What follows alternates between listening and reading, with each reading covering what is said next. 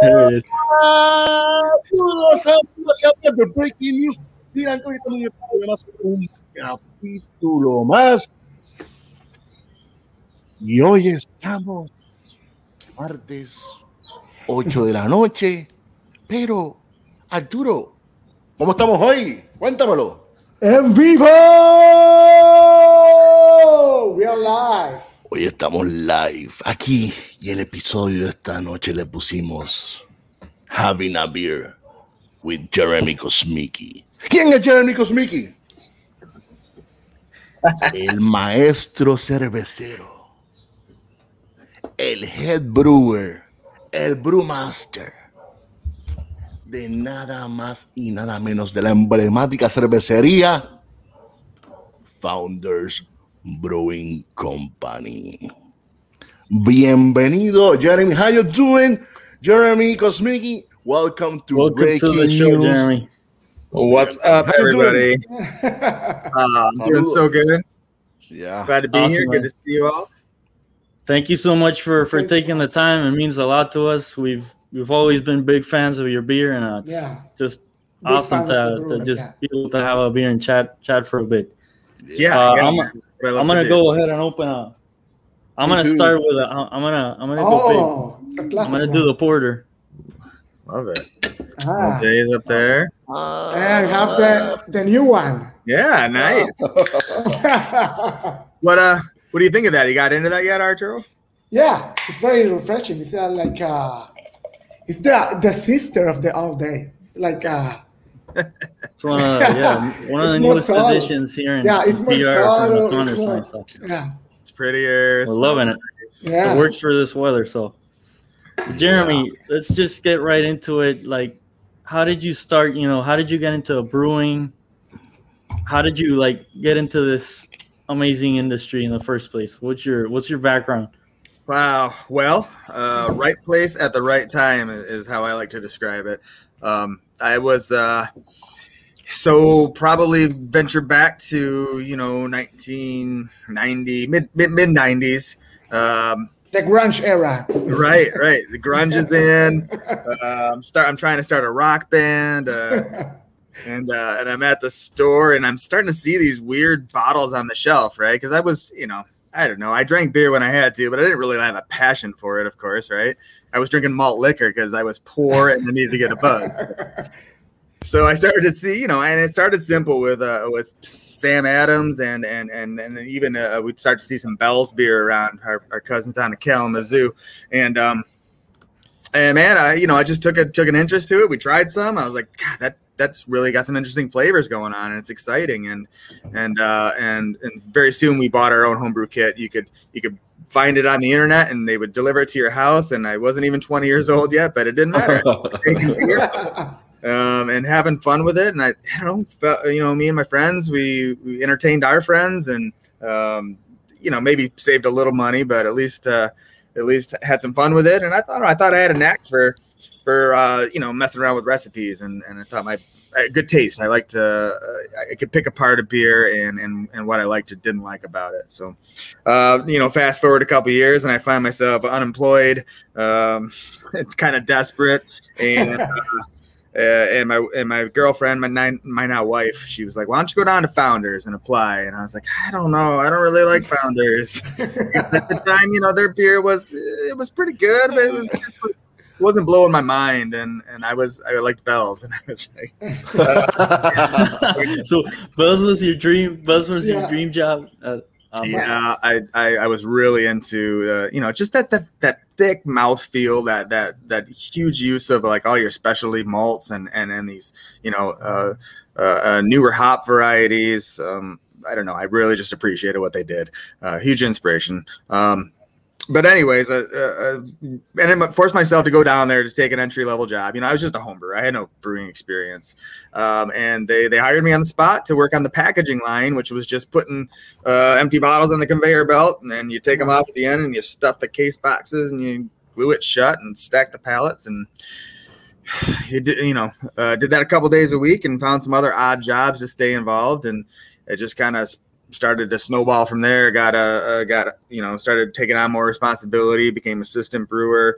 Uh, our head brewer left a couple years after that, and um, I was just next man standing. And uh, um, you know, 20 years later, here here we are.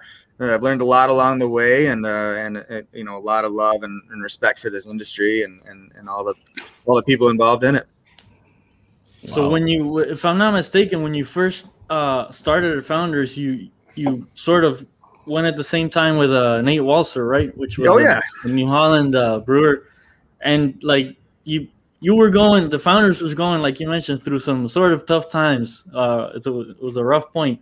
What do you think was the were you and Nate the key to turning things around and getting people to really you know start Well- like making some kick ass beer and we we we definitely had the uh, had the beer in mind, you know, and and uh, Nate and I had been uh, friends, and we started homebrewing together long before uh, you know we got into the business. He went to New Holland, which was awesome, and then uh, um, you know got into Founders, and I, and he was a head brewer as an assistant, and it, that was the period where we really started to change a lot of the recipes and started to make um, you know more uh, flavorful, uh, in your face beers, not just the you know when when when Mike and Dave started, they I think that you know they were told you got to have your pale ale and your amber ale and your wheat beer and a lager and that's just what consumers want well at this time you know in the year 2000 there was there was enough demand that you could come out with a beer like a breakfast stout or a red's rye or a dirty bastard and, and Yeah. really um, get people's attention with that so so we provided those kind of beers but you know kudos to mike and dave i remember thinking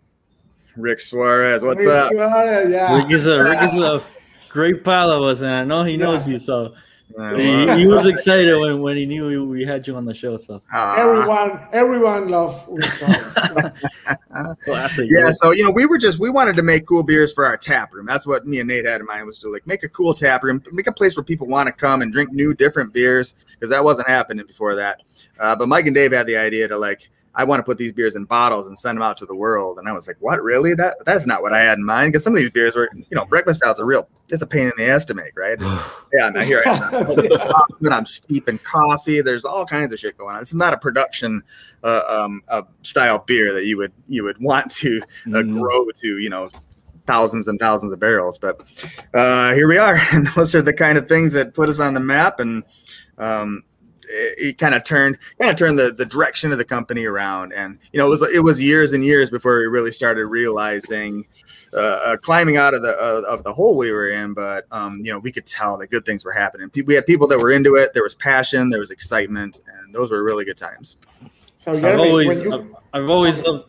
Well, I mean, I've always loved your slogan. Like you brew what you like, would you want to drink. when you That's, went to that's, the, I've always thought that- that- that's like the best. You know, I think that, that that is that is the, the uh, every brewer says that when they are open, they're opening a, a, a brewery or or is a, a head brewer, uh, you have you have to brew something that you like to, to drink.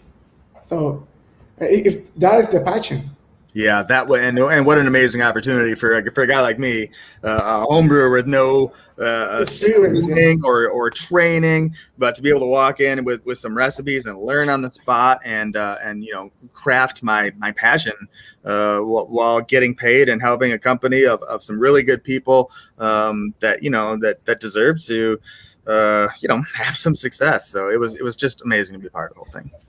So Jeremy, when you become when you became uh, the head brewer, do you have more freedom to create or experiment experiment new kind of beers before that done before?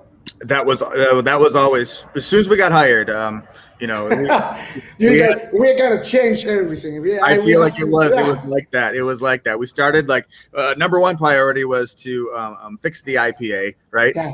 That was all of our me and my friends' favorite beer, and, and Founders IPA was good. It was just kind of you know moderate, uh, approachable, and we wanted to, you know, you know, This is gonna top top the notch. It's gonna. I, I wanna put. You wanna put some distortion.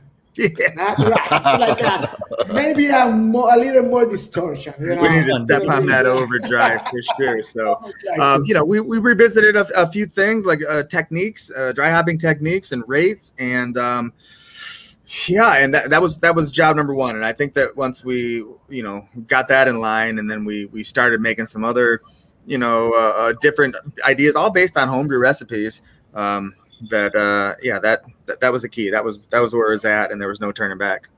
Nice. What Beautiful. what what size of uh, brew house uh, did you have when you start? At what brew house do you have now? Yeah, yeah. Uh, actually, uh, we we still have the original brew house. So these guys had a a, a thirty barrel brew house, which is Wow. you know it's a- it's a big brew house for a startup company. Like these guys are planning on going for it. They wanted to be a production brewery, Mhm. uh, um, you know, and and go go distributor with it. Big. Yeah, Um, big. So now now that brewery is actually that's my R and D brewery now.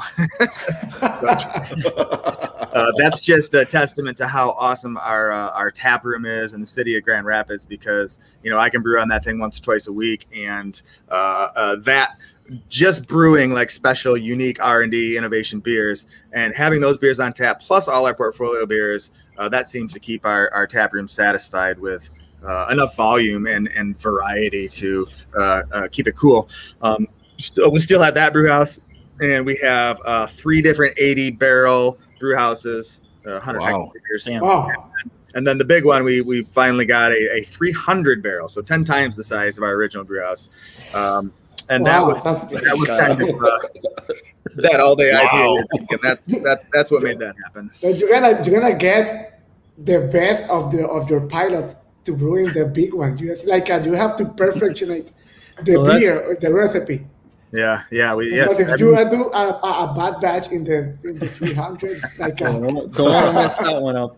So well, you guys even are that running 30 barrel, you, even you that 30 barrel, four if I do something bad on that, uh, you know, that's still a lot of beer to dump. So, um, I actually have in the plans in the capex plan something even smaller. Oh, and actually, we have a we have a place in Detroit too, where I have a little four barrel brew house there. So that's kind of a, you know, a, a stepping stone too for. Your pilot system. uh, pilot Yeah, yeah, the real pilot. Yeah, I- so the I visited- experim- oh, Go for it. Go for it. so the experimental ones are the ones that go to the to the to the tap house, right? And you you get the the, the information of the of the customers. Ah, this is this is nice, and then you go big in that one, right? Exactly. Yeah, we, we, we track that all. Um, you know, with with customer feedback, with with velocity, how quickly it sells through. But yeah, all ideas start in there, and then um, you know, things catch on, or uh, you know, that was the old way. The old way was the organic way, where you're just putting beers in the tap room, and something something starts to take off. Well, shoot, let's uh, let's try putting that in bottle and sending it out to the world. Uh, it, the industry doesn't really work like that so much anymore. It's a lot Mhm. more like structured, and and you're you kind of got to go after something. So, you know, we have a lot more, uh, um, you know, sales and marketing, uh, checking the industry and trends, and you know, it- it's a lot more. Our innovation is getting more focused, I suppose. I mean, we still will make beers for the tap room. Uh, just for fun and to see what happens, but that's not where we're like relying on everything to come from now. So, you know, when when, our marketing team looks at the industry and they're like, we need uh, this thing is going to happen or is happening. We need a beer like that. So uh, then I turn my attentions to creating what I think these people want. So that's a that's a new avenue for me, but I do enjoy it. I enjoy taking other people's ideas and then kind of bringing it to life and being like, "Is this what you're thinking about?" Because I think this is pretty good. And then you know we we compromise and go from there. Nice. Mm-hmm. Arguably, your your greatest creation, or, or probably up there since you since you started Founders, is the amazing All Day IPA, which we all love. Probably, I don't know if it was the first session IPA, but it's certainly It's the to, to a lot of people that's like the thing that started going. this that- is that the massive trend. benchmark. The benchmark. You know, benchmark. This one is the benchmark. So can, can you This can you tell us changed a little bit about you know how, how you got to creating that that beer? What what what made you want to do something more sessionable? Yeah, yeah, for sure. So you know, like I said, we we love hops. All my friends love hops. Everybody that works there loves hops.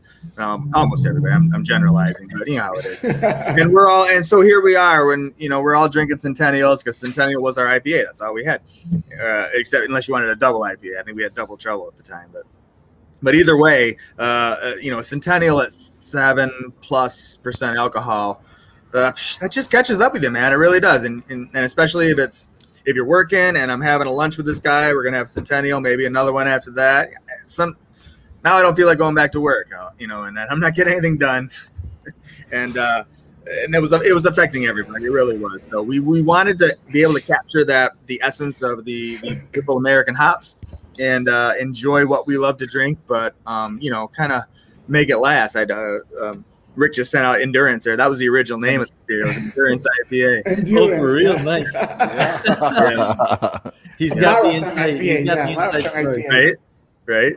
Um, so yeah so i st- set to work on that and you know that was kind of fun. That was back in the um, you know late 2000s and uh, there was there was no gun to my head. There was no uh, race to the shelf. There was no hurry do this before the fad runs out. Uh, so i spent a long time kind of just dialing that recipe in because it was not an easy recipe either. It's not an easy style. And I, i've seen a lot of um, session ipas come and go and i feel like they just didn't put enough time into that recipe development because it really takes the perfect balance of uh, uh, of a malt bill that's going to leave you with with some implied mouthfeel, not too dry, but also can't be cloying at all. You're not going for that. The bitterness has to be in balance, uh, but you got to feature the aroma. And honestly, it, Yeah. it took me a lot of tries to really get it. But once I did, once I got it, I said that is it. And That's the one. I don't think we we knew what it was going to become, but we were certainly thought that that was the beer for us, and and it was right right beer at the right time. You know, that was when um, I think a lot of other people were thinking like we were thinking, and man, we need we need something like that right now. And yeah, it was. Here we How- are. How, how Very- many how many batches behind uh, these this recipe? Oh man, man. Too many. It was. I think the I think the official story we settled on for for marketing purposes is 20, 20 times. I wasn't really. Wow. convinced. It was probably close. But it's definitely you know one of the yeah. most. It's it's super delicious, and you don't really feel like you're having a session beer. You know, it's No. got It's like There's a uh, lot of these session IPAs that you have, uh, what you were saying, they're super thin. And they almost end up sort of being cloying Yeah. because they just taste like water with hops. It doesn't really, you know, Mm. This just tastes like, you know, Just- a, a boom, I'm having a beer, but, you know, Mhm. you're not to. Yeah, the hazy. I think I think I think the the section IPAs is the most difficult style to do because it, you have to balance everything, and you have to to make a beer that is flavorful, that that have the balance of the hops, the aroma, and they have a, a, a nice mouth uh, mouthful because so many beers, section section beers are so thin. It's Yeah. like uh, drinking, At least- like at least to make a good said, one. yeah, it's like uh, drinking a, a hot tea. It's like it's like drinking uh Coors Light. Yeah. Hop So- tea. Hopped up Coors. for for, for you homebrews out there, uh, I'll Yeah. give you I'll give you a little tip is that you know the this beer is made up of almost half. Uh, uh, well, it's only half like uh, two row base malt. The the other is just packed full of adjuncts: corn, oats, wheat, all those things. Like it doesn't it, it ferments dry still, but the the implied mouthfeel is there, so that Yeah. it doesn't feel like there's you know like you're describing. That's that's really the key. Embrace embrace those adjuncts when you're when you're doing these kind of beers, guys. Nice. So we already uh, been talking about the all day, but you recently have and take out this new baby right here. Okay. It's sister, right? Yeah, the sister. I was I, I- I was drinking it, and I find this citrus like a man aftertaste. Well, there there is a hop of you, or, or you put that uh, agents or something like that, or it's a, a, a, a Orange something that peel you can or- tell. That, it's something that you can tell. The secret. It's a secret. I don't know. I don't know. I am not sure I'm ready to talk about that yet. man. But- It's like uh, maybe it's like uh, maybe a, a a Belgian wheat beer, but it's, it's more it's more American. It's like drier American, yeah. yeah, it's drier. It's not that hazy, but have that that citrus thing, like a wheat, Yeah. uh, a Belgian wheat. yeah. So yeah. So this beer came about. Um, you know, I've always been been asked by our sales team to uh, have a real summer seasonal. You know what I mean? Our seasonals at this point have just been like a rotating whatever collection of beers, right? With no with no regard for season whatsoever. So they're like, man, if you could give me a wheat beer, I could go after all those Blue Moon handles and uh, and those Oberon handles, of course, here in Michigan. Um, so you know, and I put it off a while because wheat beer is not my favorite uh, uh, style to drink on, but um, you know, sometimes you got to embrace that. Sometimes you got to think outside. Uh, I, I know our slogan used to be, "We brew what we want to drink." Well, that that meant what I want to drink, and now it's like. Uh, you know, uh, okay, I can think about some other people too. We're trying to, to bring more people into the family, right? So, uh, and I like a challenge. If, if I can make something that that I don't traditionally like, but I'm, I'm pretty proud of, um, you know, that's a that's a win in, for my. Uh, Yeah, it's, a, it's, a, it's a very refreshing. Here in Puerto Rico, this this you can you can drink a, like a, a six pack in, in in maybe in in, in 15 minutes. yeah, for sure. This is like a four, yeah, it's a, a, a 4.6 beer. yeah, You know, it's What, what percent? light, Of, what percent of alcohol? 4.6. Four point six. It's Yeah, very so rich. All day is four point seven, and this is four point six. keep, I wanted to keep it in the family. You know, they thought it Yeah. would be a good The opportunity sister, to uh, the little to sister, the take little that sister. To take that all day all day brand that people recognize and see what we can do with it. And actually, I I saw this can before It's this beautiful. can design before I had made the beer, so I kind of used that as an inspiration. Even and I'm thinking Oh, about nice. you know what to what does this say to me i'm thinking about the beach i'm thinking what do i want to drink on the beach soft something weedy not too thick though you know if i'm just going to be a Yeah. session beer if it's going to be called all day it's going to have some characteristics that are um, you know synonymous with with what i believe is to be all day and that's uh Mhm. that's an easy drinking mouthfeel not too dry not too uh, cloying uh, a balance of and instead of featuring like you know some some cool hops i got you know that that citrus angle uh, you don't have to put the orange in your in your uh, vacay because it's uh, you know it's, it's got that No, that, you, you don't need it right here. You don't need it. Yeah. It's good though because it's like super delicate. You know, at the end, it's Yeah. not. It's I, I found that pretty uh, pretty good. When I when I first saw you guys post that on Facebook, the little like the little wagon on the beach, I was like, damn, I don't know what's coming, but it's probably gonna be. Good. yeah. If it has So- to do with all day, it's gonna be good. So the citrus is from the from the hops. there are citrusy hops in there too for sure Secret, It's a secret, man. oh man.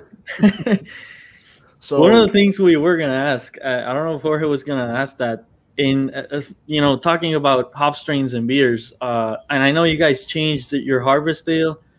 Is it the same thing? Is it the same strains every year, or do you guys use different hops? different hops every year so uh, the, the beauty harvest ale is that I've, I've kind of found that when you're using wet hops man they're all are really really good um, I, I think everybody can grow a good hop. It, ca- you know they can get a little there the variation mainly comes in your drying and your processing. Um, but we've had good luck using all different kinds of wet hops. And so when when we had to move it to a production scale it became more of listen we got a schedule. We got to make harvest ale and get it on the schedule. And you can't wait for whatever hop variety you're you're after to be ready and then try to reschedule the brewery around it. So that's how we kind of got going down that path. And and the beautiful thing is that michigan hop growing has uh, really become a viable industry and they're doing a great job um, you know produ- producing hops specifically uh, and this is a good volume for me.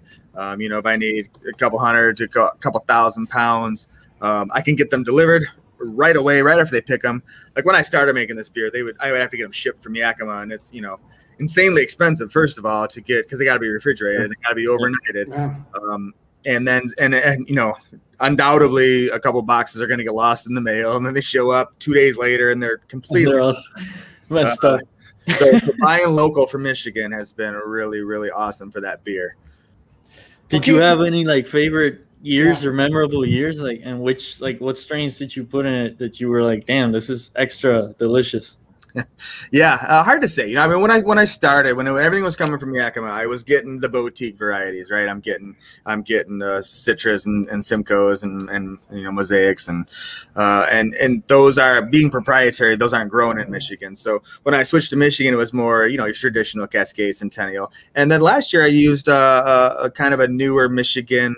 Um, uh, exclusive hop called Paradigm, and that was a, a big featured Mhm. hop in there, and I thought it came out great. So, um, you know, I'm not I'm not too worried. I think that you know we, we check on the hops, uh, we give them a good rub on, on and check the bines before we commit to anything. But um, there's uh you know using using good quality wet hops as long as they they they're fresh off the bine, they're going to give you some uh variation but some really cool character and i and i like the idea that this beer can be a little bit different every year that's that's kind of For sure, yeah, it makes it makes it even more fun. You're just waiting to And and in Michigan, are you getting like traditional strains, or, or are they experimenting with like, with, like new hops over there? Yeah, yeah. So there's a, they do some. Uh, there's a breeding company here in Michigan, and a lot of this, uh, you know, the growers are are embracing that and, and putting in some acreage and, and trying it out and and uh, growing the ones that are uh, gaining some attention. So uh, that's definitely happening, and and I think that's a good.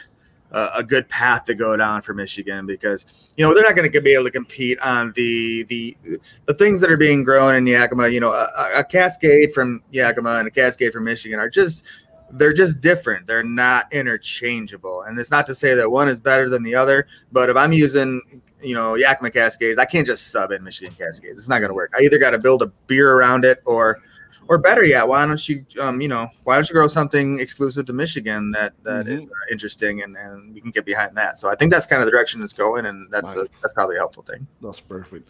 Jeremy, Uh, right now, uh, talking. Uh, uh, Right, la- Arturo. Ri- right now, right now, uh, which is the which is the founder's top selling beer All day IPA. all day? Nice. For Got sure. Arturo. okay, so Jeremy, talking about the the the other beer that I love from from you guys is the iconic uh, breakfast Dos- stout. Um, te- tiempo, tiempo, tiempo. Vamos, vamos a con- Sorry, sorry. Let me, let me, let me. A giveaway, a Let me just stop, stop here, right here. So, sorry, Arturo. Ahora vamos para el número 12 que dice giveaway.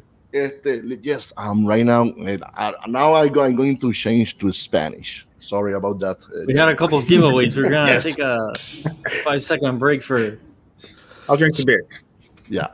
So, uh, vamos a hacer ahora un giveaway. Arturo, ¿qué se va a ganar en el giveaway? Oye, pero no me dejaste ni hablar ahí. ¿Qué pasó? man? Pero es que le- no sigues el rundown, bebé. Pero que mira, está, está- Eh, no, Tiene no, los premios, tiene los premios. Dale, ahí. dale, dale. Sí, los premios ahí. Es que después la gente se me, se me, se me No va. se, no se It's te va a ir. este- está, está buena la entrevista hoy. Sí. Ok. Tenemos ¿Qué se, estas cosas. ¿Qué se va a ganar la persona que se gana el giveaway, Arturo? Cuéntame. Yes. Un six pack de la All Day y un six pack de la Back Eight se va a ganar. Pero es bien importante, tiene que ser mayor de 18 años, tiene que ser residente en Puerto Rico y tiene que pasar por las esquinitas al Jardín Cervecero a buscar su premio. ¿Y qué tiene que hacer para ganárselo? Pues no sé. The Bueno, no. Ya. We we can let Jeremy. Uh, maybe Jeremy has a quick pop quiz Yeah. question or something. Yeah, so Jeremy, shoot a question and the, the- no, no bueno, esto tengo que aclarar, no necesariamente la pr- primera persona que conteste es la que se lo gana, es la que escoge el señor director. So Jeremy, if you can help us in the in the in the giveaway question. Random founders fact. Ya. Okay, I'll think of something. Do you need it right now? Yes, Right You now? can, you can think shoot, about it. shoot We the can, question. Yeah. we can open our second beer while uh, while we get uh, something going here. Let me. I found this. I found this in the fridge. I forgot I still had one, and I was like, if I'm gonna have it, I need to have it. That's the Mackinac. The Mackinac, nice. If I'm gonna have it, I need to have it with uh with the brewmaster himself. Well, this is a great time. I wish I had one of those. so, vamos para la, para la preguntita. Do it. So, since since I just poured myself a KBS Mac, Mackinac, when did you guys? uh Founders has always been known for you know your barrel aging program is like legit is is you know uh uh and beer it doesn't even begin to describe uh your you know the quality of beers you're putting out. How did you first start that uh that barrel program, and when did you guys start?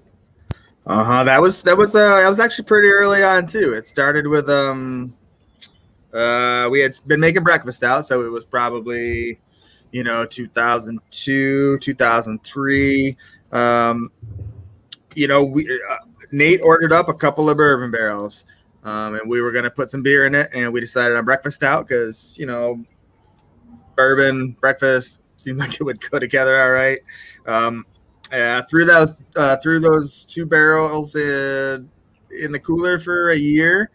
I mean, we tried them every couple months, but it took about a year before they were ready. Um, and wow, it was there was so much cool characters coming out of that. Um, the, the base recipe wasn't quite right. We had to make some tweaks on it. Um, we had to uh, beef up the malt bill a little bit. It needed a little more body, a little more alcohol, and needed definitely more chocolate and coffee because that those flavors kind of got a little bit lost during the uh, aging process. But uh, and then uh, KBS was born. So I think the next year we we got four bourbon barrels and and we ramped up the we made the KBS recipe and uh, um, the next year we did eight, and I think that was enough to actually like package it up and put it on, uh, put it in some bottles and sell it to our store. Um, where of course they they sat on the shelf uh, and nobody bought it because this was you know 2004, and people are like, uh, I'm not spending something dollars on a four pack of what in what. So so at the beginning, KBS was like whatever. It didn't really do that well. It was it was probably a year or two before, but when it happened, it happened all of a sudden. Like I remember hmm. one year releasing the beer, and there was a line around the building. We were all like, "What? What happened?" And it was, uh, it was the internet, man. It was it was the beer rating sites. It was Beer Advocate. It was Rate Beer. Uh, it had started word of mouth and grew into this thing where everybody had to come and get some, and then that was it was quite an amazing thing to be a part of. So how many how many batches of KB KBS you already done? Uh, how many different variations?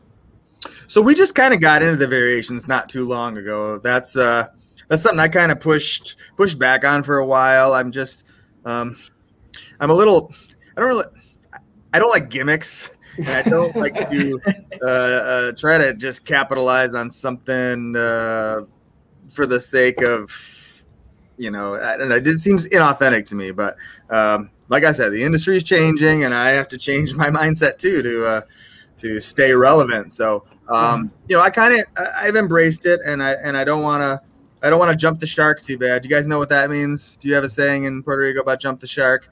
Um, so uh, Happy Days, the series, right? And they just they've been doing the show too long.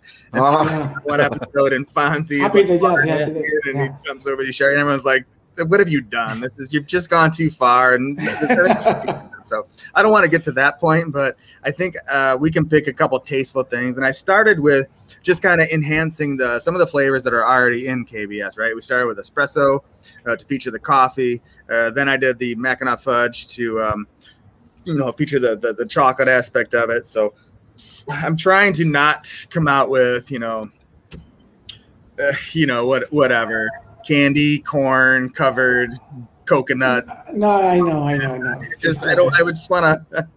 Although nowadays, yeah, that, that, yeah, that pretty hard they, to go over. Going, the... going hard with those the, those styles. The industry no, right now is like uh, I, I, don't think you're gonna be able to jump the shark nowadays because everybody. I mean, they're putting freaking yeah. like fried chicken into beer. Yeah, so. they've already done. like I'm making making making ice cream with with beer and yeah, serving yeah. you with Oh, it says another thing, man.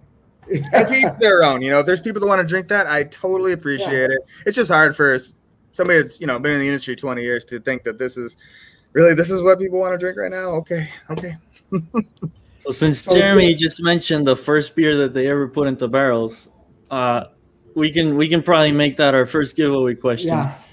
Who? Mm. Let's see who answers in the comments the first beer they they put into because the thing is, uh, I always thought it wasn't. It, en- it it ended up being like a different recipe, right? I mean, we're not gonna mention it now because right. let's see who wins. But it wasn't. It ended up not being like just that same beer in barrels, right? Nope. We had to uh, had to had to amp up that recipe for sure. Awesome. When you whenever you put something in barrels, it'll it'll thin it out the body or yeah, yeah, it it does. It seems as it picks up the uh, you know the alcohol and the tannins from the wood. It kind of takes away some of that uh, a thicker mouthfeel, and which is which I like to I like to a certain degree in, in barrel aged beers. Had so, you guys done any other barrel beers like ever before that specific one, or was literally that the first attempt ever? Yeah, that was our first try for sure. Nice. I mean, it ended up with, uh, with a pretty sweet result. So. you yeah. had you had a good uh you had a good base to start with. Yeah, uh, right beer at the right time again. um, and I and I feel like you know there there got to be a point in time when uh, you know we were making we were making uh, a lot of it, but it was selling out really quick, and people were still lining around the building, and there was a lot of people that couldn't get couldn't get the beer, and you know were complaining Yeah. about it, and uh, you know so I, you know I kind of led a charge to say let's let's let's make some more of this beer. Listen, we've we've invested in our barrel handling op, uh, uh, operation, and we can handle this. We can make more of this beer. There's there's no reason in my mind to artificially like restrict uh, uh, the the supply to create this. You know, it, it's we've had this beer for over ten years now, and there's a lot of other barrel aged beers out there that you know that have the hype, and and and people are.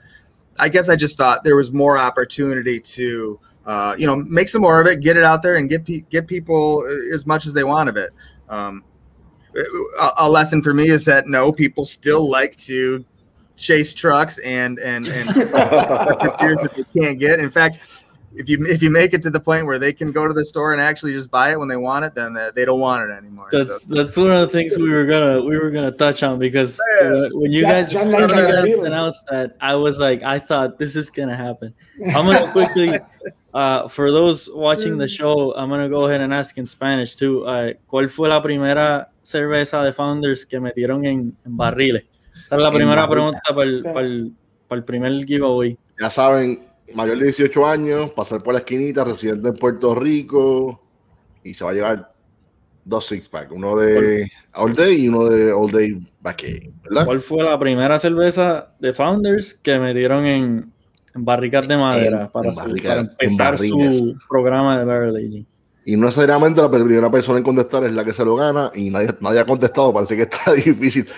Mira, Google it, no worry.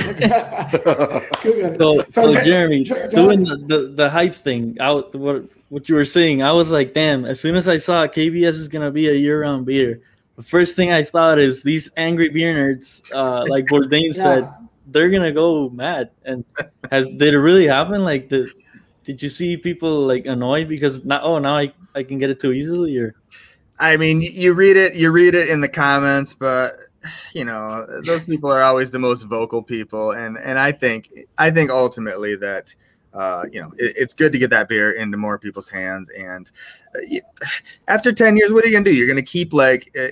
Artificially creating this hype around the beer you know we can make Yeah. enough of it you know we can i i built an entire facility to do barrel aging so to Yeah. like oh no i'm sorry there's not enough kbs for you i mean that seems really disingenuous to me i feel like we should if you want it, get it. Go to the store and buy it. There's plenty of other beers out there that are like, you know, can be can be the hype beers. That's fine. Um, you know, and and we'll we'll keep inventing beers. I got new barrel aged beers coming out every year, and those can be new hype beers too. But it's Mhm. like KBS had run its course. It was time for it to, you know, and and the fact that it still has some, you know, has consumer uh, hype and, and and appeal after all these years with all the other beers that have come out since then. I feel pretty good about that. I think it's in a good spot. nice. So, It's a, it's, it's a beautiful beer. yeah, yeah, it's like uh, people here. It's like uh, it's, it's the people like uh, in line to, to buy the the, the the the the the beer when they when they came out. It's like "Ah, I have one, I have I have two. Uh, buy buy buy some from me. You know, join, join line and buy some from me. Right. in right. Puerto That's- Rico, it, it still is kind of hyped because we don't Yeah. get barely any uh, if we do get that year but for sure i mean and i appreciate you guys like just expanding on that and not only expanding but keeping the quality because that's the most important part Yeah. i mean if you start to see it like oh now it's like super mass produced and it doesn't taste the same but at least the the last ones have been freaking delicious so we Yeah, for sure that's a and i believe we have a a winner. A winner. I'm not mistaken we winner. have a winner over here fernando Oh, alvarez Fernando. Fernando. So the first beer you ever you ever put in barrels, breakfast stout, and like we were talking about, you it didn't um, it didn't um, end up being exactly breakfast stout, but that was the OG. Uh, Yeah, so Fernando, felicidades. Ya sabes, Eh, Dile, lo, dile lo- que tiene que hacer es pasar por la esquinita a buscar el premio, Arturo. ¿Cuándo las vas a llevar allá para que él pase por allá a buscarla? Bueno, bueno, quizás paso este weekend por ahí. Las dejo allí. Ya mismo, ya mismo. Pues pasado Ya desde las- el sábado, pasa por allá el sábado y van a estar ahí disponibles el sábado. Sin. Allí pasa por la esquinita. ¿Desde qué hora están abiertos este? este Estamos de 3 a 9 miércoles y jueves y 3 a 10 pm viernes y sábado. Así que ahí estarán la- las beers esperando a Fernando. Fernando, felicidades. Jeremy, Jeremy, talking about the breakfast stout. It, it, it, I am a man. I am a graphic designer, and one of the best labels that you have are, are the one of the breakfast stout. But in two, 2015, you have some issues with that with that label. Can you talk about that? Yeah. Uh, so there were there were two states that decided that uh, after all these years, that label was not uh, actually uh, in compliance, and, and one of those states had actually happened to be our home state of Michigan. So Oh man! Wow. wow. That's- Damn, man. So yeah, the little kid, it, you have to go. The we did. We had to get rid of the kid, and uh, I think we replaced him with a little note with a with a phone number to call. If you, you know, we had, actually we had a lot of fun with that, and uh, you know, I think it was less than a year later that uh, the states looked at it and were like, "Oh, okay, actually, yeah, we'll, we'll work it out," and we were able to bring the bring the baby back. So that's a collection, a collection item, right? Those labels. oh yeah, if you've got one of those, if you got one of those labels uh, without the baby, that's that was a very. I think short- I had one, and I don't know what I did with the bottle, but, Oh man. but it's it's one of the best responses I've seen to something. Like you guys, like you took the cool route and said, like, okay, fuck it, let's. And the note, actually, if you called the number, Yeah. it literally had like a recording on there, Yeah. right? I don't remember what it said, but I don't either, but yeah, you'd hear a message, you'd leave a message too, and and th- and then you had the the Canadian part, the Canadian breakfast stout, which the the the writer disappeared at some point from the horse. So you've had, and, and now I believe that was an issue with the Canadian like mounted police or something, right? It's true. They they very they very nicely reached out to us and asked if uh, we could remove their likeness uh, from, from the bottle. It was uh, you know alcohol and the police. I don't know. They just they, they didn't feel right about it. So no problem here. We'll we'll comply. Um, And people online started saying like, "Oh, the he had too much to drink and he fell off the horse." I mean, it's, that ended up made being, uh, Yeah, so many jokes. being So, so many jokes. Yeah, so many jokes. See, Jose is saying, I think that Spain only has the bowl and the spoon. Maybe Spain still has it like that. maybe- maybe they're drinking some old uh, old beers out there in That could Spain. be- that that beer holds up pretty good. So Yeah. yeah. Saludos, cerveceros, craft beer. Saludos. La, seguimos. Sí, Jorge. Ah, do you do you have a separate uh, facility for brewing beers headed to the to the barrels? So you- Yep, yep. So uh, years ago, we just we were kind of running out of room where we were storing these barrels, and uh, uh, we needed to i- expand on our cooler space and our warehouse space anyway. So we uh, we leased another facility, uh, mainly for for the the storage of it, but we also put uh, a, brew house and and fermenters and a packaging line in there. So rather than trying to move barrels from facility to facility, we could just brew the beer there, put it into the barrels, age the barrels there, empty the barrels, and package that beer all in the same facility rather than wow. Moving back and forth. So that's our barrel house. Uh, that's um, uh, super active these these days. You know, we talked about KBS going year round. Well, Backwoods Bastard is also year round, and we also have you know another half a dozen different barrel aged beers every year coming coming out every year. So it's uh, they stay busy over there. We have you know up to 20,000 uh, uh, full barrels of beer at any given time. Um, it's a lot to manage, but um, yeah, we've been at it a while and, and you know, we got, we got, a, we got a fairly good handle on it. Do you guys still have uh you know I don't know if this is if this is uh you know beer lore, but you guys used to age your barrels in a basically a an old gypsum cave. That's true. I mean Yeah, that's the coolest Rapids have, uh, barrel aging story ever. uh, yeah, putting Grand the Rapids gypsum one. mines down below uh, 100 feet uh, below below the Wow. surface there.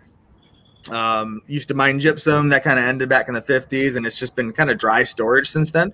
Um, but it's a it was a perfect spot for us to start uh, uh, doing barrel aging. It's it's a, it's temperature controlled, it's humidity controlled.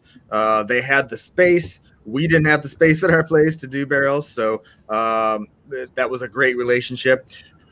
You know, eventually we, we kind of outgrew that too, and we still keep barrels down there. Um, and then we keep barrels there. We keep barrels at the barrel house. We actually have another spot where we keep barrels too, but it's just Wow. we kind of designed the barrel house to you know mimic the caves and the fact that it's the same temperature and humidity that we always ate stuff at so uh, there was no real difference other than the fact that it's super cool to go 100 feet below ground and uh, and check on these uh, barrels So, do, do you do a, a tour to the to the cave? Yeah, to, to the cave. uh, occasionally uh, we can, we can go there. if you guys came and visited me i would take you down there Woo! Gonna write that down. yeah. Gypsum caves have a bunch of uh, cool beer, beer history in them, probably. right Ah, So, it, uh, uh, Jeremy, eh, perdona que ento- Geraldine- otra vez, man. Gírate, bebé. Gírate. No, no. Saludos, Geraldine. Gracias. Gracias por, el- por la. de- gracias a Bebé Fernández. Gracias por el apoyo. Gracias por darnos, gracias por darnos cervecitas founders para hacer el giveaway. Más que agradecidos. Gracias, gracias, gracias. Muchas Ya, gracias. muchas Arturo, gracias. perdóname, Arturo. dis- Disculpa, perdóname, bebé. Te Me quiero. debe, me debe Uy, dos, dos pibes ahora. Bebé, te, te llevo una sor- Van unas sorpresitas por ahí, o sea que tranquilito, bebé. So Jeremy, Founder have I I think Founder is one of the best breweries that make beers with chocolate. Okay, I am a home brewer. Kike is a home brewer, and and Jorge is a, is a home brewer. Any to. tips for the home brewer for us to work with chocolate in the beer because so many people have issues with the head retention. Uh, they use real chocolate uh, and have a fudge. and these problems with, with, with- with that ingredient. What what tip you can do or, or, or you can tell us about brewing with chocolate? Sure. Uh, so you know, there's different, there's varying levels of chocolate. Like if you're talking about the chocolate level of breakfast stout, which is, you know, to me, I find it chocolatey, but it's not like in your face chocolate. It more kind of uh, goes with with uh, all the other flavors. Um, so that you know, that all is done uh, on the hot side. Um, you know, we melt the chocolate. What you don't want to do probably is boil that chocolate. So Ah, ok. during the during the boiling of the kettle, uh, before it gets to a boil, we'll, we will side stream some of that wort, melt up the chocolate, and then put it back in after the boil is done. So the chocolate doesn't sit there boiling. I, I to me that doesn't seem like a, a, a that would treat the chocolate very well. Um, and then uh, for the for the chocolate that we use there, it's a it's a blend of some bitter, sweet, and uh, some and what, and what is called chocolate liqueur. So these little discs, and it's they're not Mm, at all, but it's just like cocoa intense. Um, and I think when you're doing that, you're not using uh, those two things. You're not going to get a lot of uh, um, milk fat in there.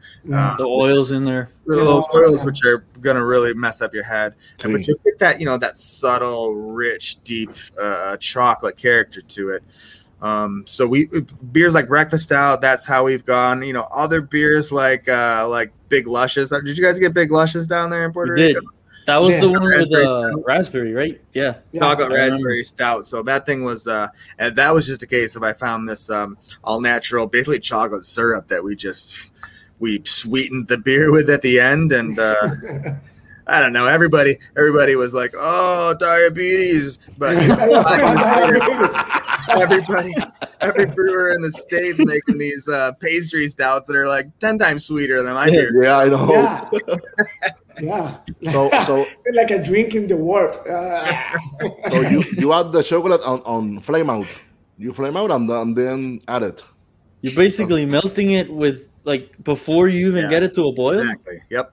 Yep. So melt it, melt it with the some hot wort wort before it boils, and then pump it back into the kettle at the At end of the the end. boil or into the whirlpool or whatever you're doing there. Yeah. Um, but yeah, just and so you don't boil it, just so it melts, gets into suspension, and then you know Mhm. the sugars that are in there will ferment out, but it's going to leave a lot of uh, uh the Wow. chocolate cocoa flavor Yeah, behind. chocolate flavors, It's a pretty good idea. I, Give it I a really shot. never thought you guys. I, I mean, I thought you guys were literally dumping it into the kettle, but that's Yeah. pretty. That's pretty smart to do it, because yeah, chocolate tends to like break and like Yeah, get all those those big lumps, fatty, oily yeah. stuff all it. So Yeah, and I think as you boil it, you're gonna probably pull even more oils out of there, and plus Yeah. You're gonna drive off all those uh, beautiful chocolatey aromatics that are Mhm. mentioned too. and you did say brewing breakfast stout was a pain in the ass. Yeah. yeah, yeah. Think about it. I got I got these two different kinds of chocolate that I'm trying to side stream where it and melt, and and and same with the coffee in that beer. I I don't boil that coffee either, so I want to take some uh, some really hot coffee, some really hot wort. Steep the coffee in that too. So I got two different vessels. I got the chocolate vessel. I got this coffee vessel. Not to mention it's a it's you know it's a 20 Plato beer, so it's it's it's plenty of grain to deal with. Big, yeah. It's a huge mess. Yeah, how stout it is. It's all over Yeah. the floor. And Yes, yeah. Sticky, sticky, sticky, yeah. So, what what do you think about the the new trends of the um, in the beer industry, the NAPAs, the hazy, the slushies, the the the stouts, the like you say, the, the pastry stouts? What do you think about that? What is your uh, what is your call? Oh man, I don't know. I, I'm gonna sound like the old guy now, right? but let, let me just let me just start that conversation by saying, uh, when I first uh, my first trip to the Extreme Beer Festival, which is in Boston, right? This was back in the back in the early days, mid 2000s. Extreme Beer, right? And uh, and man, we we dominated that thing because we were like the extreme brewers in the mid 2000s. I had breakfast stout there, and I remember uh, watching Jim Koch from Boston Beer uh, go up to my table, and I was like, "Oh my god, that's Jim Koch," and uh, and he drank some breakfast stout, and he kind of made a face at it, and kind of I don't know, and then he set it down, and walked away. And I was like, "Oh man, really?" but now I kind of feel like I'm the old Jim Koch, and I go around and these brewers with their pastry stouts and hazy IPAs, and I'm kind of like, Oh, yeah. You, became, you became the old guy.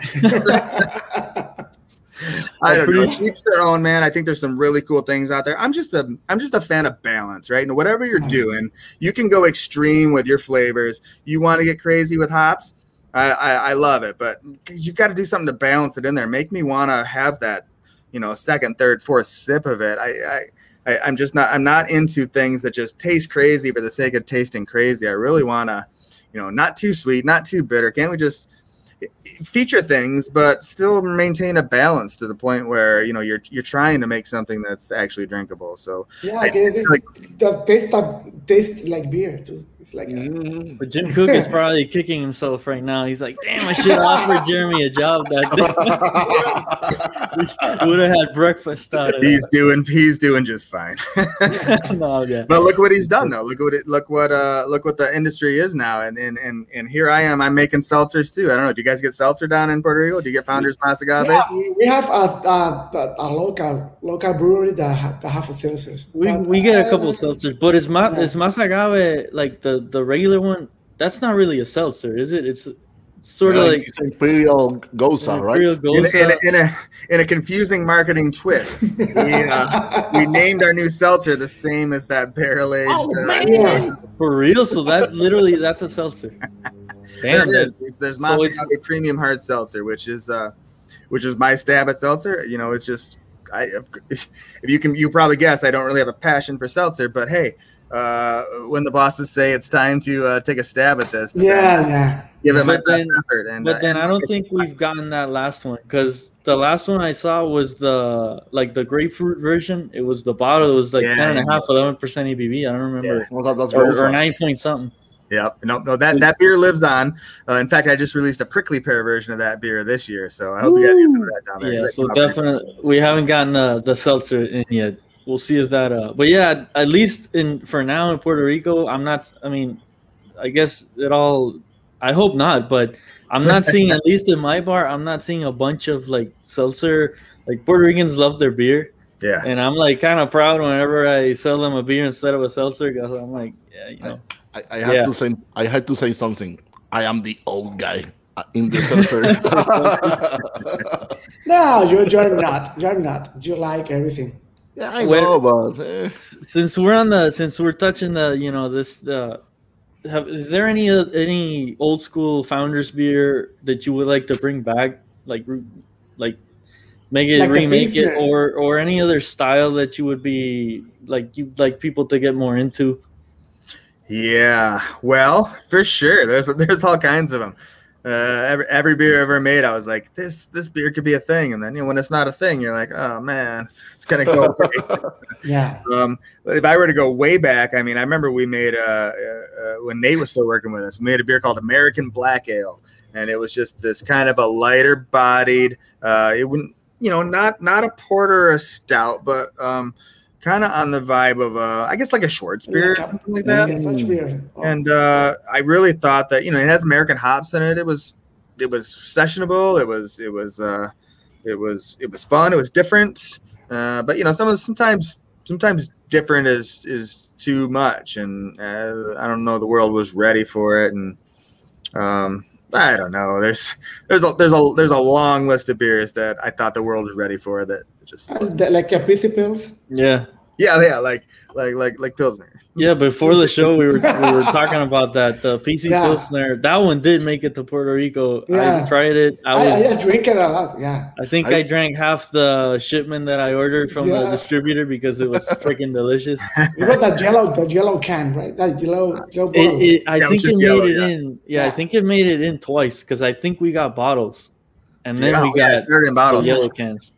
I, I remember uh, a beer from Founders that was a IPL, but it was, I, I think it was a 22.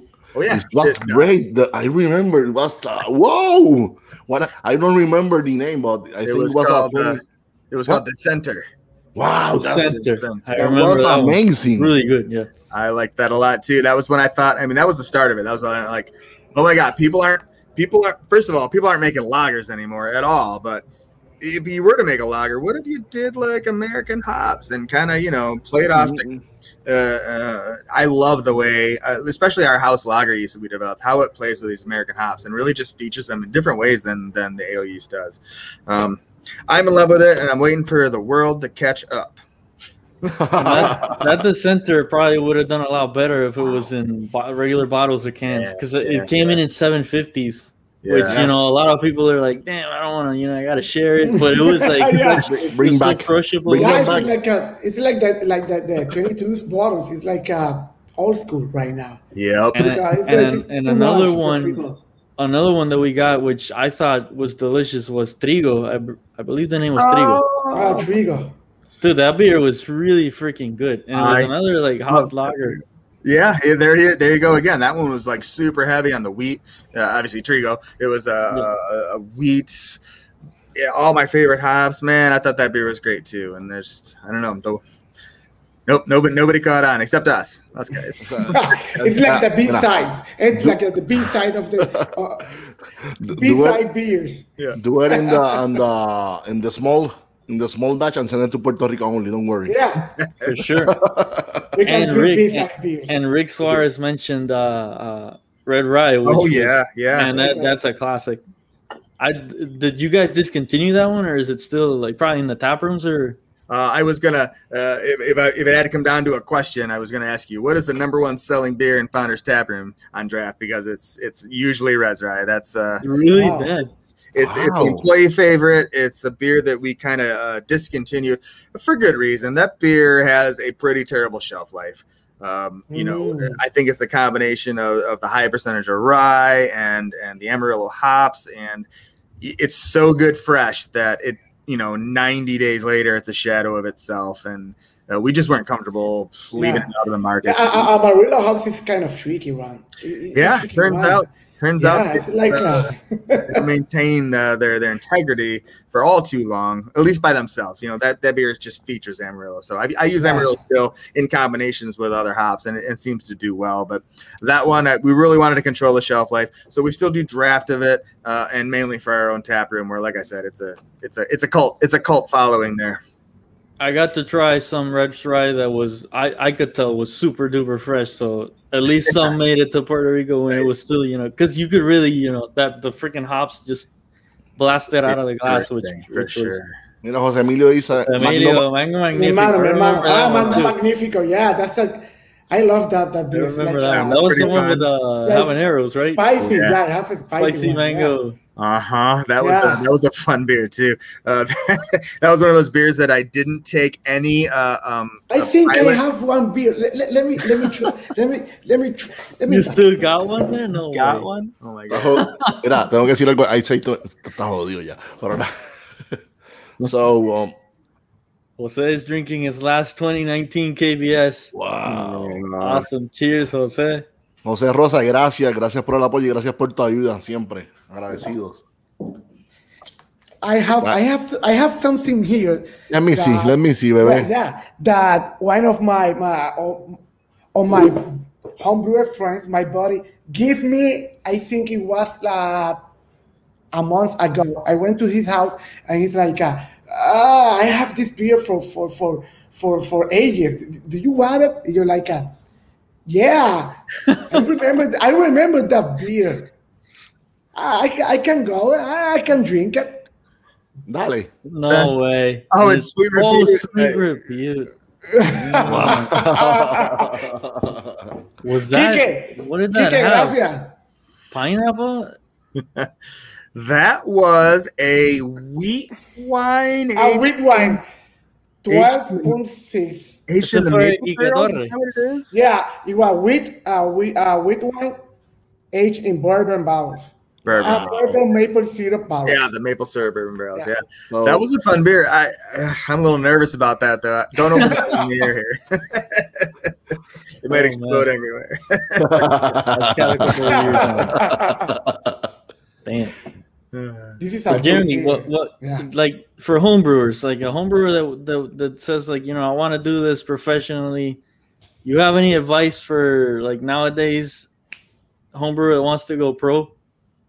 Yeah, things are uh, you know things are a little different than, than when I got in when there was really nobody that knew what they were doing. Um, you know, nowadays there's there's a lot of schools. There's a lot of people going to schools. I did some schooling after the fact. Uh, you know, I, I had been in the industry a while, but they wanted to send me, you know, down, down to the uh, Siebel in Chicago, great beer school, and I met a lot of cool people. learned learned some some stuff that you know, as a as an untrained brewer, um, it was probably about time for me to learn about. So that was that was all pretty cool. Um, you know, a lot of people there were, uh, you know, had quit guys that had quit their day jobs. Uh, their wives let them quit their day jobs so they could go to brew school and learn how to brew. And, and I was like, oh man, um, I, you know, I think that there's a there's no replacement for the hands-on, right? Coming out of coming out of brew school, it's, it's tough to say that this guy is ready to be hired to be a brewer. Um, Mhm. There's no replacement for for getting your getting your hands dirty and uh, uh, um, you know and those kind of positions you know for the most part i think that you can go to a brewery and if you got a good work ethic and, and, a passion and you're going to show up every day and work hard um, Yeah. you know there's opportunities to do what i did where you get in at the entry level you learn about everything that's going on and you'll you'll naturally move up if if, it, if it's meant to be so um, i think that uh, that I, we almost had a thing at Founders for a while because uh, you know how it is. Every brewery operates differently, and everyone's got their own um, process and and set of rules and uh, you know what they think is acceptable. So you know we have pretty high standards at Founders. I would almost rather take somebody that doesn't really know anything about brewing, bring them in and mold them from a Yep. clean slate to be uh, the, the kind of brewer that we want, rather than coming in with your baggage and and you think you know how to do Mm. something because I worked at this place and we do it this yeah. way. Yeah, no. I, course. I know how it is. I know how It's it like, is. it- yeah, it's like uh, you- you're you you you you become the master the hub the master brewer of of of of uh, founders beginning in the in the in the in the canon line. It's like uh, from the bottom. Yep. And you go up, and you if you go to all those uh, uh, uh, Steps, steps. steps, you learn everything from from time. And if you learn everything, you know how to to to to resolve the problems. Yeah, Mhm. it was uh, Yeah. it, it was ideal. You know, I, honestly, when to, to, to, to run the bottling line and do warehousing and and then cellar work and Yeah. I even had bar shifts. Right, you know, I was working in the tap room too, just because I Yeah. That's what I needed to do, and and all that all that experience, all that hands-on experience, uh, goes a lot further than than um, you know just what you can learn in school. There's a lot of valuable stuff that'll get you ahead of the game, but don't be afraid to kind of step back and take that take a take an entry level thing. You know, scrub Yeah. floors at a brewery for a bit. Guess what? And that brewer sees you scrubbing floors better than he's ever seen anybody scrub floors. He's gonna have more work for you to do. You know? Mhm. Yeah. Yes. Um, Jeremy, uh, future future beers from founders are coming up. What what can you tell us the the breaking news? You know, breaking news. no, we aren't breaking the gossip, the gossip. You know, This is breaking news. this is breaking Oh news. man, this is always the hard part of the job for me. It's like I got uh, there's so many things going around in my head, and I'm thinking, when can I talk about this? So Now- generally, now. the rule is like, have you seen it on Facebook yet? That's when I can talk about it. So, you tell me, what have you seen on Facebook lately that I can talk about? Man, oh, I know. I, I, I don't see. I don't have Facebook. Good for you. It's a terrible thing. So any any what was the, your your last uh what is it, releases? I know that you have the hard seltzers that you're talking about of the yeah so well let me share a little bit about r&d what we got going right now. Things that things that are people are interested in are um, you know hazy ipa is apparently not going anywhere uh, despite my efforts to stay out of the game as long as i can. You try to you try. i tried. I, I was like ah psh, just a fad. Here i am. Um, so you know we have been playing around with that and i'm again i'm, I'm happy with where, we, where we've landed. So we were putting them through the tap room. We did some small releases. Uh, there's probably some some hazy ipa releases for us in the future. Um, we're kind of seeing what's going on with this all day vacay thing. Is there any uh, is there you know any opportunity there in the brand in a, in a branding of an offshoot of all day you know because there's there's plenty of sessionable beers that i would love to create I, that's kind of my thing i like i like either sessionable beers that you can crush a 15 pack of or giant barrel aged beers that you gotta share yeah. that's kind of where it's at for me like uh, uh, yeah, You have to do the the, the, the, the Christmas bucket, you know, Mhm. Chris, Right. Christmas edition. wow, we need the Christmas break. but for sure, that's a great platform to. I mean, Yeah, I do all, a all bunch day. of offsh- offshoots Mhm. of session beers. yeah, I- yeah there's opportunity and like i said you know uh, all day has gotten to the point where um there some people it's almost like e- equal with the with the founders name right um, some people just like oh that all day oh i didn't know that was founders you know it almost has a a, a brand of its own at this point Mm. so Right. it might be nice to kind of take advantage of that aspect So, Jeremy, future plan for you? Do you have any future plan for, for yourself? oh man you know i'm i'm probably ready to retire soon or something I don't know. Oh, wow.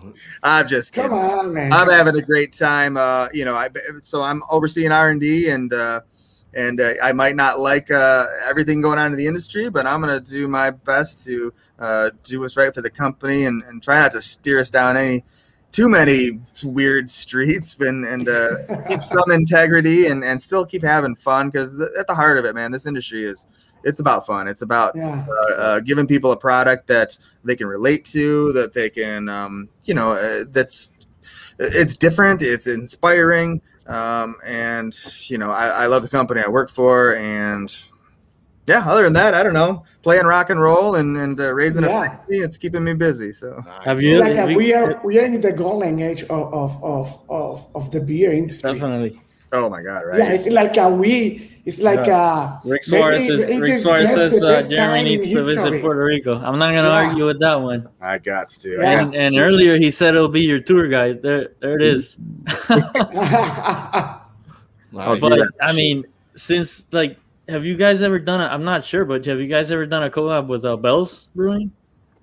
Um, no, I don't. That'd be pretty awesome. Yeah. I was thinking like, Mm. Nice. I just thought of that, and I'm like, damn. I mean, you Yeah. obviously both companies respect each other, so that'd Yeah. be freaking awesome if you could. Just saying, I'm just throwing that out there.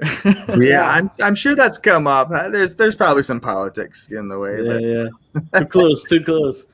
Kalamazoo, the craft beer Puerto Rico. Is, uh, If, if not, we can find a brewery in Puerto Rico and do the collab in Puerto sure. Rico. That- Yeah, that sounds amazing. That- Definitely. that's that's my kind of collab. I, I go to Kalamazoo all the time. I'd rather go to Puerto Rico. So like we, we can say uh, put a like all day Puerto Rico vacay. Ah, I love it. Who's, uh, who's your uh, who, who's some great breweries there in Puerto Rico? Who you guys digging on? I mean, there's there, there's like what, like a total of eleven, maybe twelve. now? yeah, it's, oh, more, and more, it's more like like uh, around fifteen. no, but the big ones. Yeah, yeah, there Yeah, are no the most, big ones. the Like, most, uh, the, the most well-known, uh, least craft uh, brewer is uh, Ocean Lab. yeah. Uh, they're in Carolina. I'd say Oh. probably that's the most uh, that you know people recognize, and you can you can You get can it buy it fairly from, easily around the whole island right Yeah. now. But yeah, we're still. I mean, Puerto Rico is in diapers.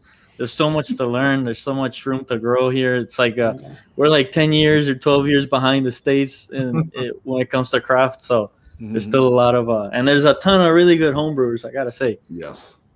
Uh, Yeah. Yeah. Craft Beer say uh 16. Did he say?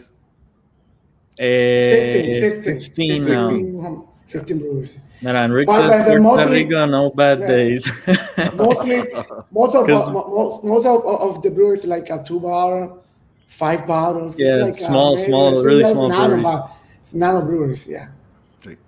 Yeah. So, before we go, before we go, before we go, antes de irnos, tenemos, we have our second giveaway.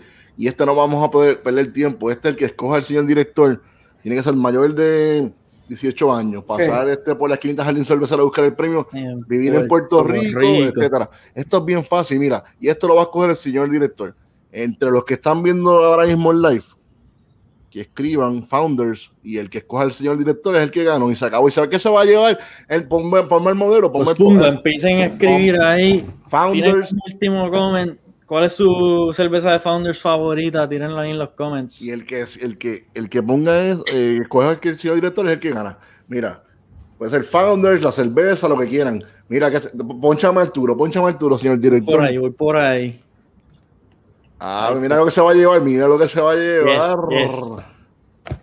All Day Vacay y Regular All Day. Eso. Mira, mira, ahí están, están, están escribiendo, mira, están escribiendo por ahí para abajo. Escoge, señor director, el que tú quieras. Mira, mira, mira, están escribiendo. Mira, mira, siguen- vamos, vamos a ahí. anunciar los, vamos a anunciar los próximos eventos y, y y es- para darle break. Exacto, para que escriban, para que sigan Para escribiendo. que sigan Mira, escribiendo ahí. Mira, pues ya saben, gracias a todos por ver el episodio de hoy. Mira, y antes de irnos, pues queremos anunciar nuestros próximos inventos, nuestras próximas cosas que tenemos por ahí. Nuestro próximo Invento. live, nuestro próximo live, pónmelo ahí, que sé que es el próximo lunes. Por En aquí. cambio de días, el próximo lunes. Pero el problema es que este va a ser el próximo lunes a la una de la tarde. ¿Por qué es a la una de la tarde? En vivo a la una de la tarde, porque este va a ser con el maestro cervecero que se llama Gumer Santos, que es el maestro cervecero de Rox, Roxford. Roxford. I don't know if that's the proper. I don't know. Is that the, the- how, how do you say it, Jeremy? Maybe Jeremy you- can help us out. You nailed it, man. Rockford. Ese día va a estar Gumer Santos, que es el maestro cervecero, directo, es mexicano. Vamos a estar hablando español directo. Él va a estar en Bélgica y nosotros por acá. No se lo pierdan. Va a ser a- lo único problema es que es a la una, de la tarde.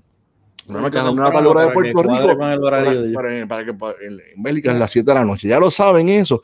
Y luego de esto, después todo esto el lunes, después el sábado, el sábado nos movemos al sábado que tenemos el, el evento cumbre, el evento inventado por nosotros que nos gusta inventar y gracias a los colaboradores que dijeron vamos a meterle, estamos con ustedes, gracias por el apoyo, de eso se trata de unidad y compromiso.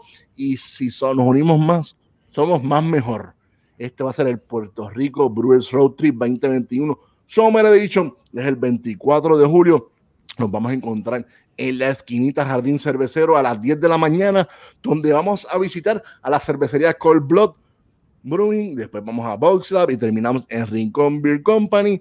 Eh, por favor, lleguen a las 10 y esperamos a salir a la, más o menos a las 11 de la mañana para la primera parada que va a ser Cold Blood. Gracias, gracias, gracias a todas las cervecerías que nos dijeron que sí. Y nos vamos otra vez, que tengo que decir a los que, que no, me- que no me acuerdo los nombres de todo.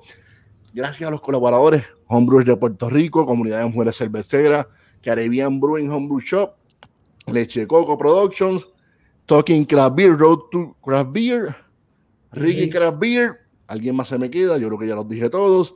Gracias, gracias. Esperamos verlos. La esquinita, la el sábado 24 de julio. ¿Qué más pisa? La esquinita. La esquinita Jardín Cervecero. Esto es un evento traído por Breaking News y la esquinita Jardín Cervecero.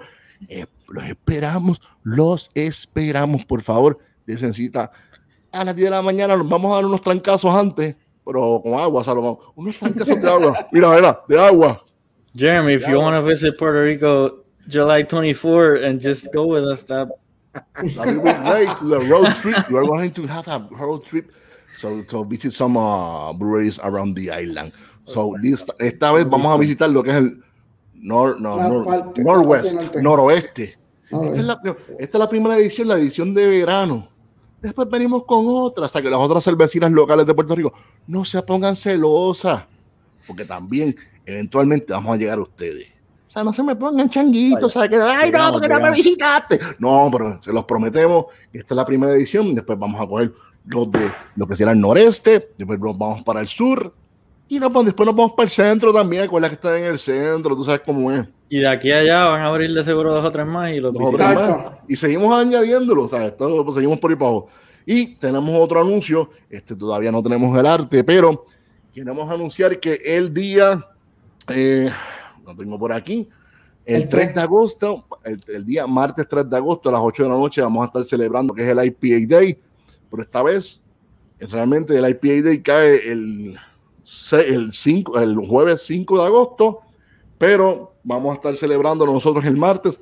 Esto es un, este día del martes es traído a ustedes por Lagunitas, que vamos a estar celebrando con la gente de Lagunitas el IPA Day y vamos a, van a tener unos happy hours alrededor de toda la isla. Ellos, pues, gracias a Lagunitas por auspiciarnos y gracias a Luis Miguel, te quiero mucho. Y Luis no, Mi. Luis acuérdate de los taquitos, bebé. Entonces, después de eso, mira, después, mira, pam, pam, pam. Entonces seguimos, mira, llegamos, seguimos izquierda y derecha, izquierda y derecha. De ahí corremos, pam, pam, pam, pam, pam. Hasta el 10 de agosto. Y poncha, señor director.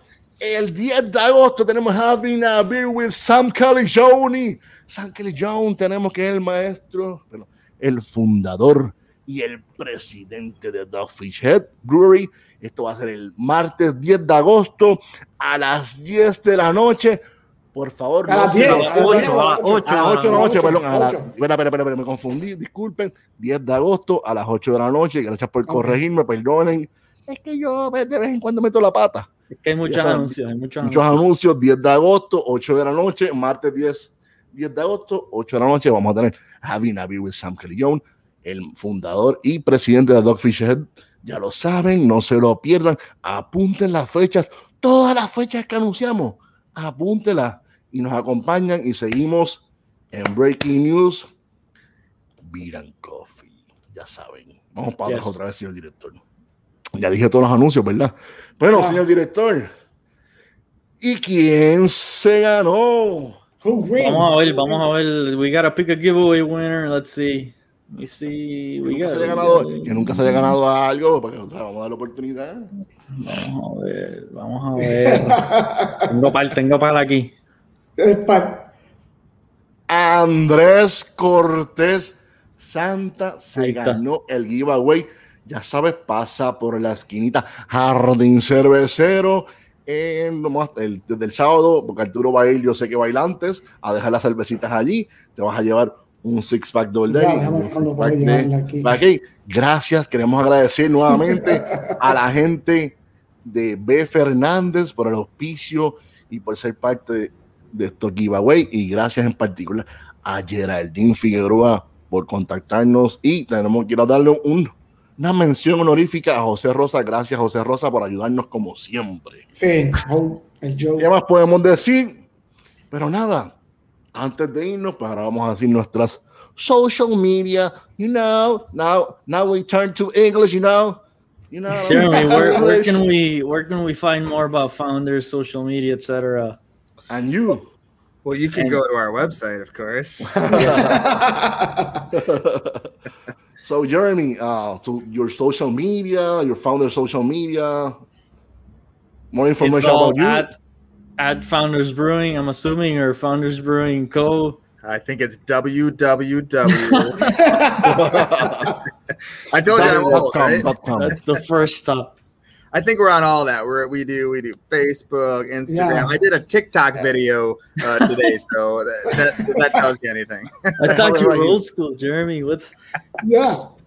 Mira, Founders There it is. foundersbrewing.com. Ahí está. ahí está. Ahí People está. can see, people can get it. There it is. Foundersbrewing.com. And Yeah. protect the environment. Important. Yes. So, Arturo, ¿dónde te pueden conseguir, bebé? Bueno, me eh, Arturo Ferrer en, en Facebook. Chámalo, pues, chámalo. Lo ¿Y qué- tengo, por aquí, lo tengo por aquí. Arturo Dale, Arturo, ahí Ferrer en Facebook y Instagram está Minimalist. Mira, con la- con la aquí. Quique, Quique, cuéntame, ¿dónde pueden Mira, conseguir? el mío ahí. Lo pueden leer. Léalo, léalo. La esquinita Jardín Silvecero. mira, pues ya saben, apunten la fecha, apunten la fecha del 19, que es el lunes que viene, lo de Ole, de, de ya lo saben, a la 1 de la tarde. Y el 24, el 24, el 24, el 24, el 24 de agosto, del agosto, otra vez decir, 24 de julio, sábado 24 de julio, a las 10 de la mañana, en la esquinita Jardín Silvestre, esperamos verlos por allá. Jole te va a dar. Si tú llegas a- temprano, Jo- Jole te da el autógrafo. Yo voy a estar allá y les doy el autógrafo y les doy el abrazo y, les doy Un los- abrazo y- apretado. mira, y los besos también si quieren, los besos y la, mira, los besos y las besos, a mí no me importa, los- yo los quiero a todos, porque si te, te gusta la cerveza, igual que a mí, ya eres mi amigo, eres mi amiga, eres mi cuate, mi hermano, ya hay algo que nos une. Hoy estaba pensando que mi círculo de amistades más cercano que tengo ahora mismo es gracias a la cerveza. Eh, Los quiero mucho. Y pues a mí, espérate otra vez, pero tengo que por hablar, tengo que decir mis redes, pónmelas Anda, otra vez por ahí. anda. Ahí está. Mis redes, mira, en Facebook bajo Ramón Lugo, en Instagram bajo Ramones Brew. Y a todos nos consiguen en Breaking News, Bean and Coffee. Será hasta la próxima. Salud. Y pesetas. Peseta. Y Jeremy, stick Jeremy, around for a couple seconds after the outro so we can take a screenshot with you. Perfect. Jeremy, thank Appreciate you, it, man. Thanks you Thank again. you, everybody. Thank you. Gracias a todos. Salud Awesome. y peseta. Nos vemos pronto allá en Puerto Rico. Los quiero. Los queremos, coño. ¡Ay!